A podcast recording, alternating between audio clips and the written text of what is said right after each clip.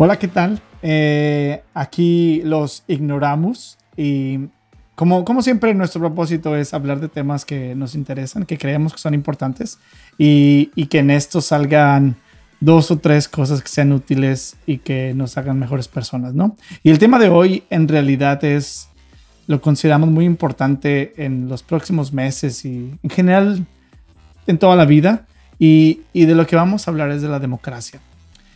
Em, yo soy Luis Calixto y tengo aquí mi compañero. Hola, soy Michelle Vladimir. Y el tema lo vamos a, a, empezar desde cero, digamos. Vamos a hablar de la democracia quitándole todos los objetivos que sean posibles y empezar a entender qué es, cómo se come y qué hacer con ella. Entonces, Michelle, ¿qué, qué crees que, que, se entiende generalmente, eh, vernáculamente parlando, eh, acerca de la democracia?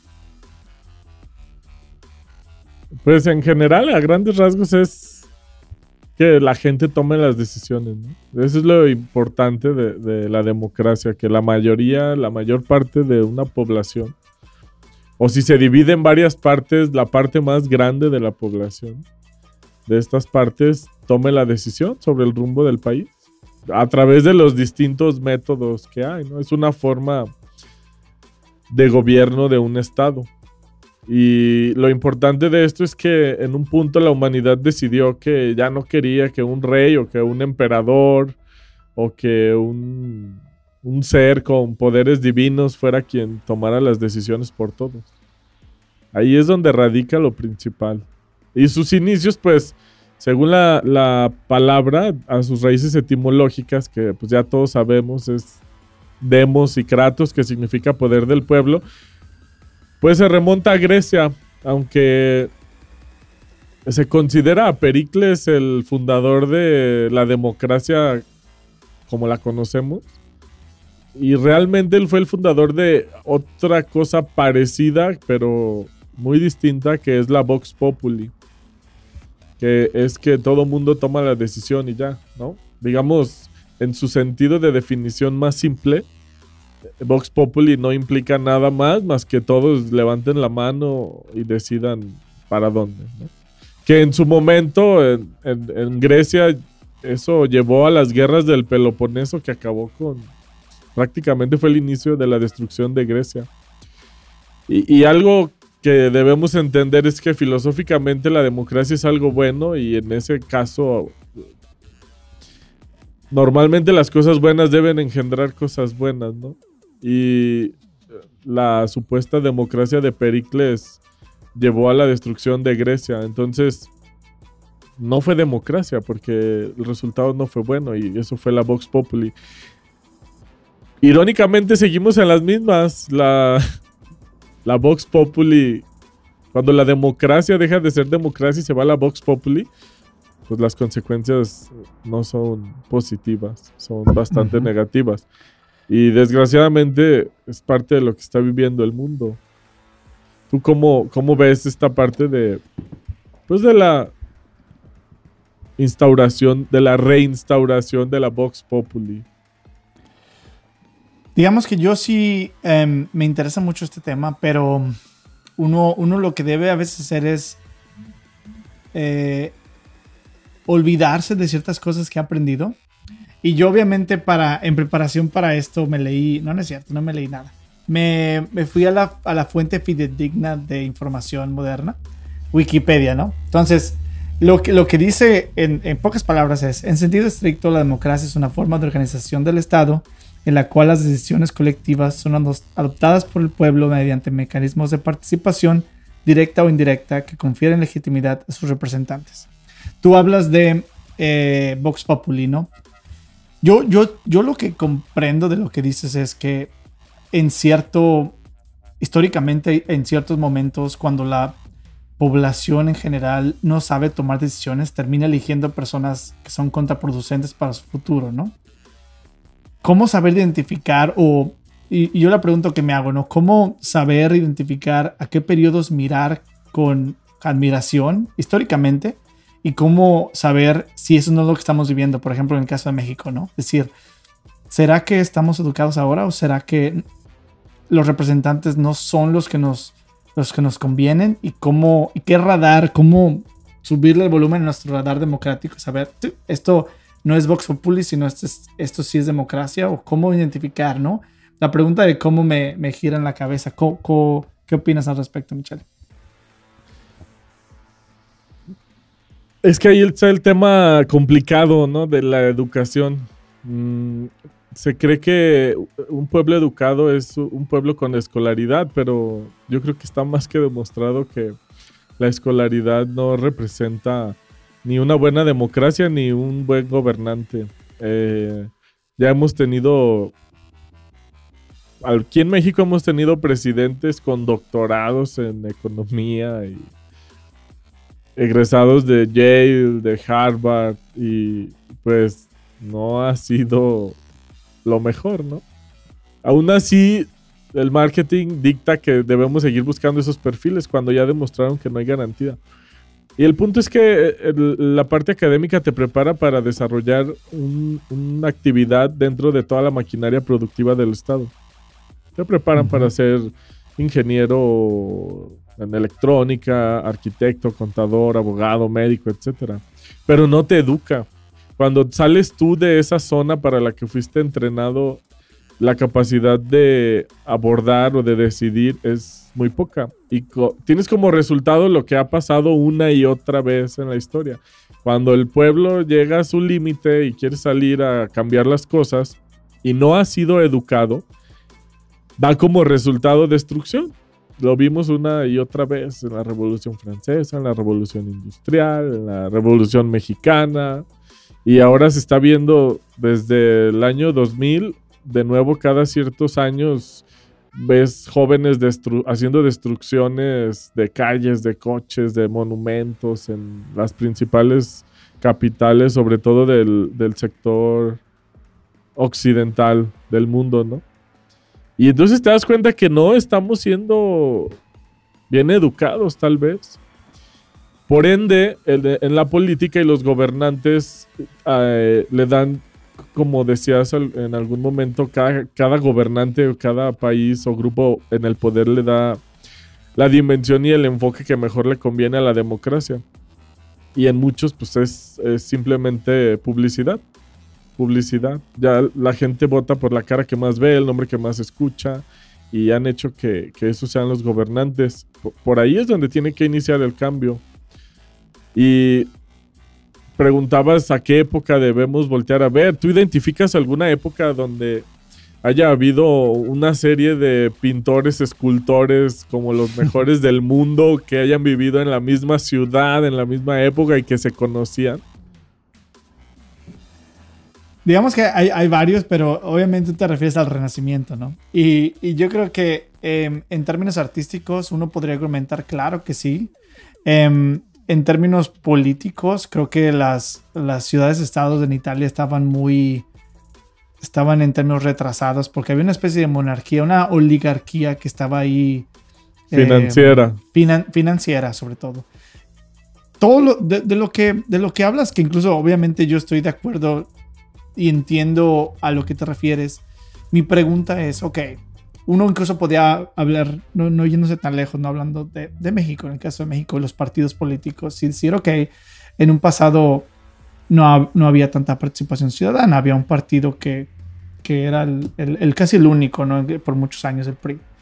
Y ahorita se ven varios partidos, debería haber más participación ciudadana, eso debería ser bueno, por ende.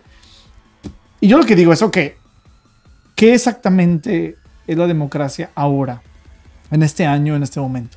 Se refiere a salir a votar, se refiere a prenderle las teles, se refiere a leer el periódico, se refiere a tener un, un debate político sincero. Y ese debate, de, ¿a qué se refiere? ¿De qué vamos a hablar? Yo digamos que estoy casi obsesionado con los detalles de... Si tú hablas de publicidad, ¿no? Hablas de que si, si una persona pone em, espectaculares en, en, en, las carreteras, si lo, si lo escuchas mucho en la radio, si fue parte del Senado, una persona, digamos, que vaya a ser presidente, tiene más posibilidades de ser conocido. O es conocido, tiene más posibilidades de ganar. ¿Cómo efectivamente se puede ejercer esa democracia ahora? ¿Y por dónde empezamos? En este momento, con las elecciones tan cerca que tenemos aquí en México, parece que lo único que nos queda para recurrir es el sentido común. Eh, realmente el problema con México es que quienes gobiernan no les importa lo que siente la mayor parte de la sociedad. Son preparados, tienen experiencia, desgraciadamente la usan para el beneficio de unas cuantas familias y, de, y de ellos mismos. Y por ahorita ves candidatos con historias en Instagram, con una campaña fuertísima en redes sociales. Y te das cuenta que ni conocen ni les importa cómo está el país. Se están dando a la tarea de salir a la calle a ver cómo es que vive el resto de la gente. Y, para ellos es nuevo. Es sorprendente para ellos. Eh, no lo pueden creer.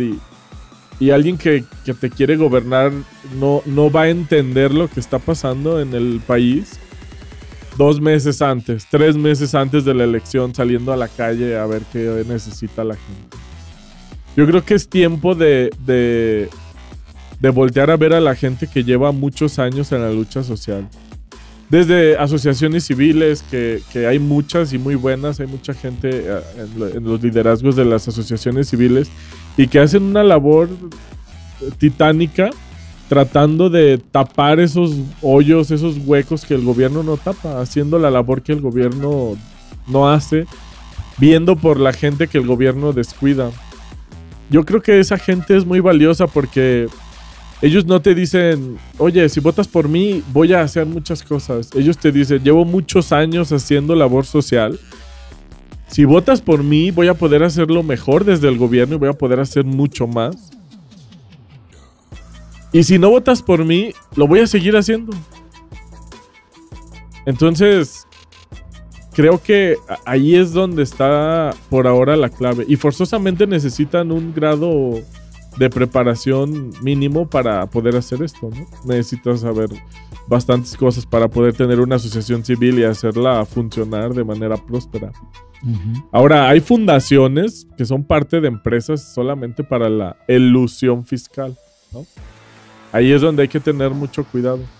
Y empezar a, formarnos y a ver la sinceridad en las personas. Ahí es donde va a estar la clave en esta ocasión. Para empezar un camino hacia la democracia. Creo que somos afortunados por estar en un país que junto con Estados Unidos tenemos una democracia representativa bastante directa. ¿Te acuerdas cuando estuvimos trabajando en Francia y en Alemania con partidos políticos y, hace más de 10 años? Y veíamos que la gente no vota por su presidente, la gente no vota por su canciller, la gente solamente vota por su representante en el Congreso y, y, ya ahí toman todas las decisiones. Ellos deciden quién va a ser el Senado, ellos deciden quién va a ser el canciller y ellos deciden quién va a ser el presidente. Y nosotros en Estados Unidos y en México, que para muchos somos las dos únicas verdaderas repúblicas que hay en el mundo. Porque el resto de las repúblicas en África, Sudamérica, fueron casi que acuerdos cupulares para tener control de los puertos para la compañía de la, la compañía de las Indias Orientales británica, etcétera. Entonces, nosotros sí formamos repúblicas reales desde, desde los inicios y afortunadamente muchas han seguido el ejemplo. Nuestras constituciones son muy parecidas y son de las más perfectas. Desgraciadamente la corrupción y como lo dijo Humboldt hace muchos años, el, que todo está hecho para la, la élite, es lo que ha evitado el crecimiento de México sobre todo. Pero parece que está cambiando, está cambiando y vienen las elecciones hay que acudir al sentido común, no sé cómo lo veas tú.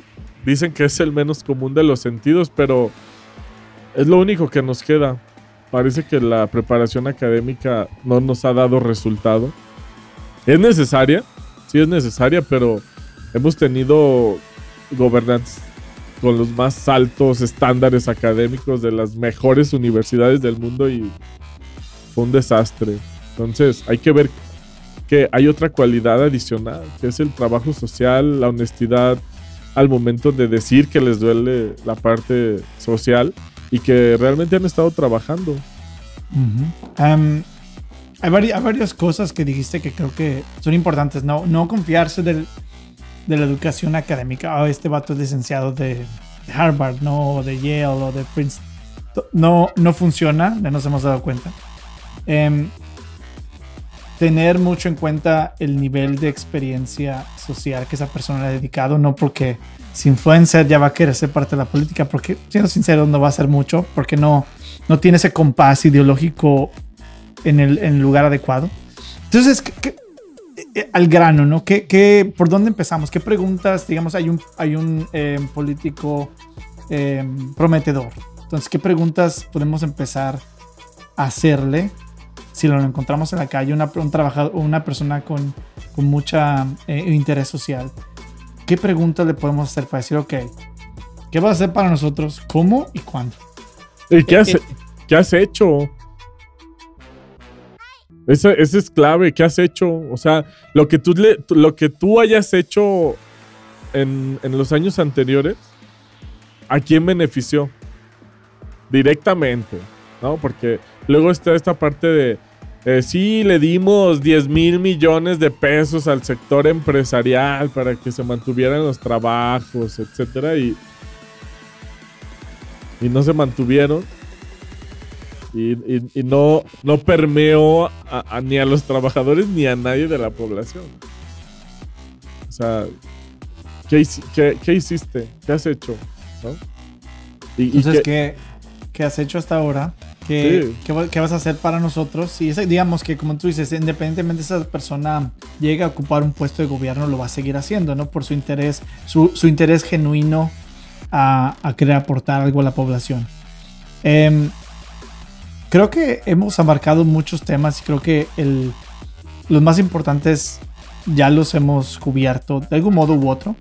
Quiero cerrar este tema alguna de esta plática porque si no vamos a poder hablar media hora sin, sin, sin llegar a algo concreto. ¿Qué, qué más puedes agregar al, al, discurso de la democracia en, un, en un país mal educado? ¿Dónde, ¿A dónde nos puede llevar? Tú hablas de la destrucción, pero ¿a qué te refieres con eso? Lo estamos viendo. Eh, si queremos una democracia, necesitamos un sistema que permita que la gente esté, estemos educados.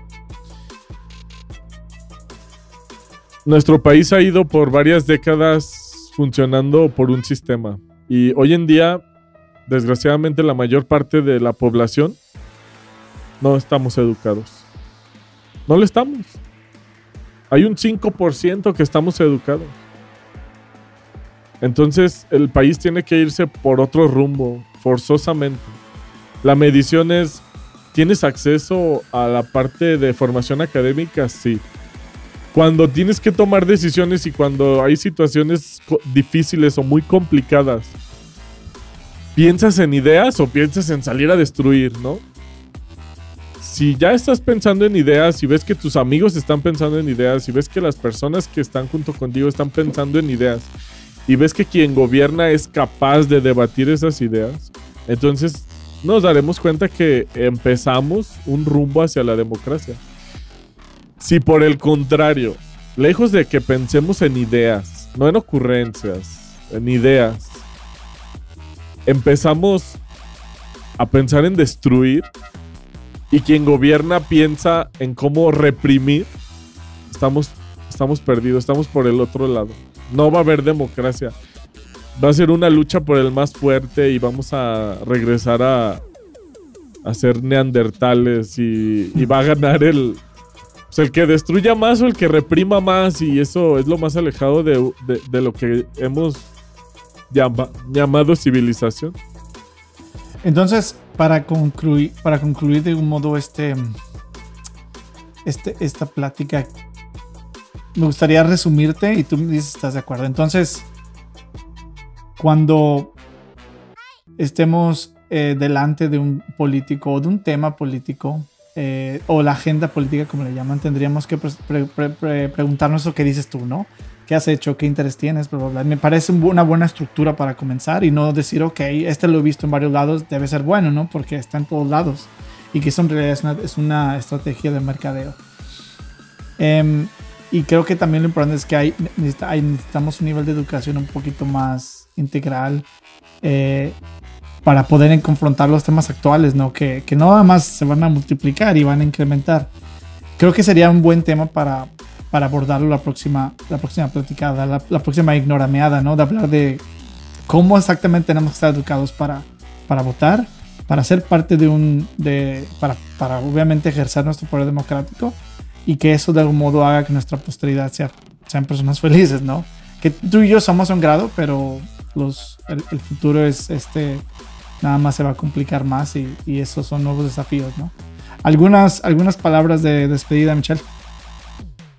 Pues nada, reconocer que todos somos unos ignoramus y cuando te encuentres a un político dile, oye, soy un ignoramu y quiero saber qué es lo que has hecho. ¿Qué has hecho? ¿Eres empresario? Sí. ¿Tratas bien a tus empleados? ¿Les pagas bien? ¿Qué has hecho? Dime qué has hecho.